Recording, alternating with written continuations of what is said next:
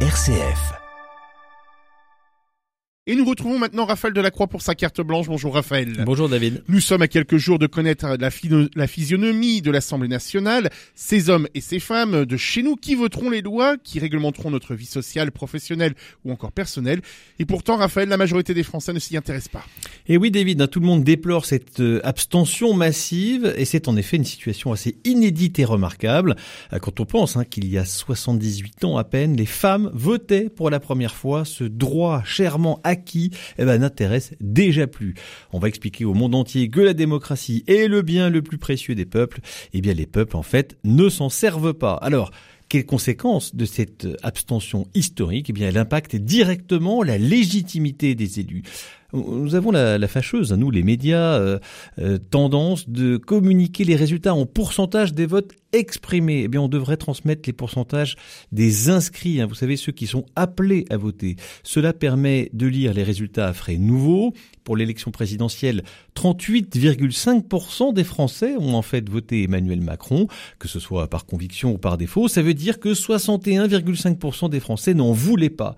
Alors si on applique la même méthode pour les élections législatives, eh bien étant donné que 26 millions des inscrits ne se sont pas déplacés, la représentativité s'en trouve fortement impactée. Les résultats du premier tour sont donc les suivants. Ensemble recueillent un peu moins de 12% des inscrits, la NUP à peu près pareil, et les Rassemblements national à peu près 9%. Donc si vous cumulez ces trois plus importantes formations politiques du pays, et vous savez qu'elles sont diverses, eh ça représente 33% à peine des Français en âge d'aller voter. Ça veut dire que 67% des électeurs ne se retrouvent pas dans les partis majoritaires ou dans aucun parti. Vous reconnaîtrez que c'est beaucoup.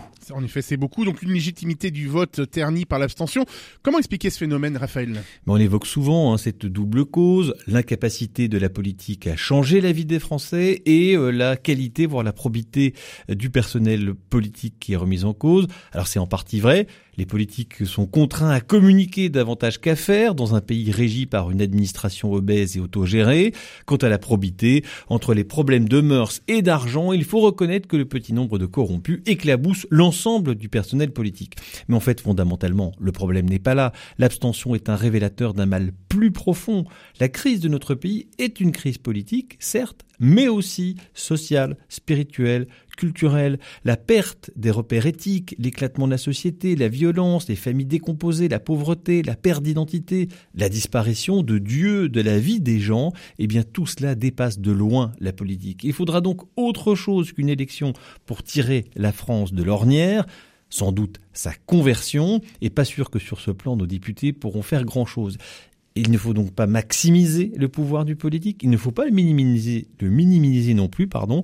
Une chose est sûre, le signal envoyé par l'abstention est un révélateur fort d'une forme de désespérance des Français.